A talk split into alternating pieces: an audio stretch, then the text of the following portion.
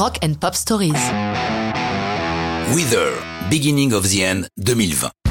Avant d'avoir écouté aucune chanson, le titre de l'album Van Wither nous guide facilement là où Rivers Cuomo et ses acolytes ont décidé de nous emmener dans le pays des grosses guitares, afin de rendre hommage à ceux qui ont fait bouger leur adolescence, comme Kiss, Black Sabbath et bien sûr Van Halen, à qui ils empruntent le Van. Si la musique de Weezer a souvent pris des chemins de traverse, frôlant la pop, leurs racines sont heavy. Cuomo l'a dit à Q Magazine.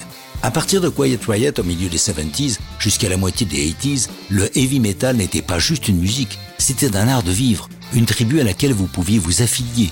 Elle vous donnait un but et un sentiment de protection. Vous pouviez marcher dans un centre commercial et croiser un autre type à longs cheveux, avec blouson de cuir et jean avec patch, et vous dire tiens, un autre metalhead. Vous étiez dans la même armée. Le sujet de Beginning of the End est un peu particulier puisque la chanson est consacrée au track qui saisit Cuomo avant d'entrer sur scène. C'est clair dans le texte. My head is spinning. It's the beginning of the end. The people freak out when I walk out there. So scared.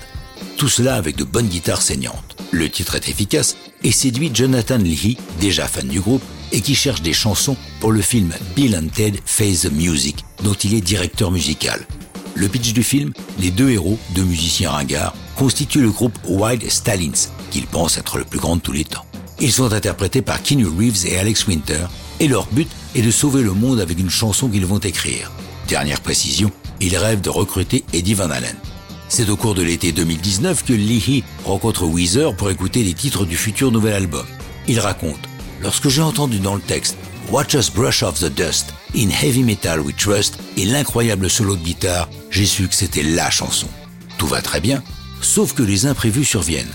Le décès du guitar hero Eddie Van Halen le 6 octobre 2020 d'abord. 2020, une année où, comme on ne le sait que trop, un grand méchant virus vient faire des siennes, ce qui compromet les parutions de l'album de Weezer et l'apparition sur les écrans du film.